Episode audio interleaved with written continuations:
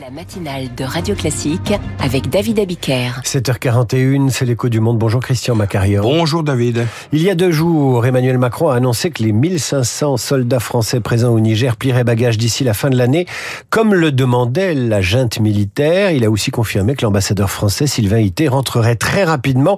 C'était une demande des putschistes. Est-ce que la France s'est inclinée?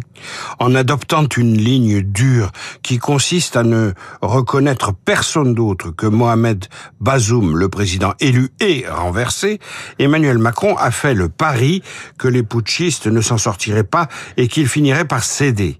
C'est le contraire qui s'est produit. À force de multiplier les manifestations de rue, la junte a fini par instaurer un véritable siège de l'ambassade de France.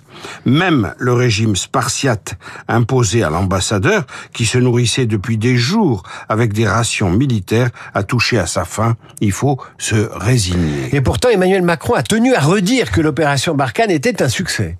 Oui, il a même ajouté que sans l'intervention française, notamment au Mali en 2012, la plupart des pays du Sahel auraient déjà été pris par des califats territoriaux et des djihadistes. Certes, mais dans ce cas, pourquoi se retire-t-on et aussi vite que cela?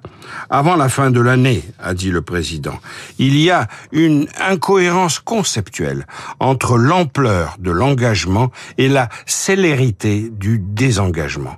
En réalité, après les retraits du Mali, du Burkina Faso, du Niger, bientôt, la France a été lâchée par les pays de la CDAO, la communauté économique des États de l'Afrique de l'Ouest, qui a affiché son impuissance au Niger.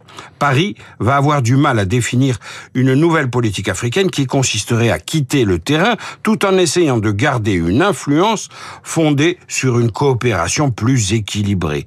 Ce ne sera plus, en tout cas, le combat contre le terrorisme djihadiste, une cause pour laquelle la France avait pourtant essayé d'entraîner toute l'Europe derrière elle, et elle était d'ailleurs en grande partie parvenue. Alors que reste-t-il aujourd'hui de la présence française en Afrique sahélienne? Essentiellement 1500 militaires basés au Tchad. Encore va-t-il falloir agir dans la vitesse pour leur rapatriement, si ce n'est dans la précipitation, car entre les personnels, les véhicules blindés et toute la logistique fonctionnelle, le travail est considérable.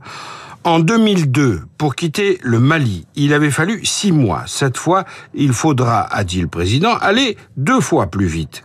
Le retrait français conditionne aussi le redéploiement des États-Unis.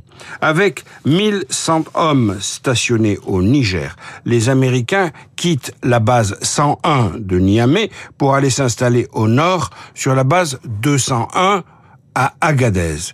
Les Français qui partent, les Américains qui restent, ça ne vous rappelle rien, David? Ça rappelle un peu l'Indochine et le Vietnam, mais comparaison n'est pas raison. Guerre coloniale, guerre contre le terrorisme. Je pense qu'il faut arrêter là les, les parallèles. Juste après la pause, mon cher Christian, je vous conseille de rester avec nous. C'est le journal imprévisible à l'occasion de la journée européenne des langues. Vous entendrez François Hollande et Nicolas Sarkozy.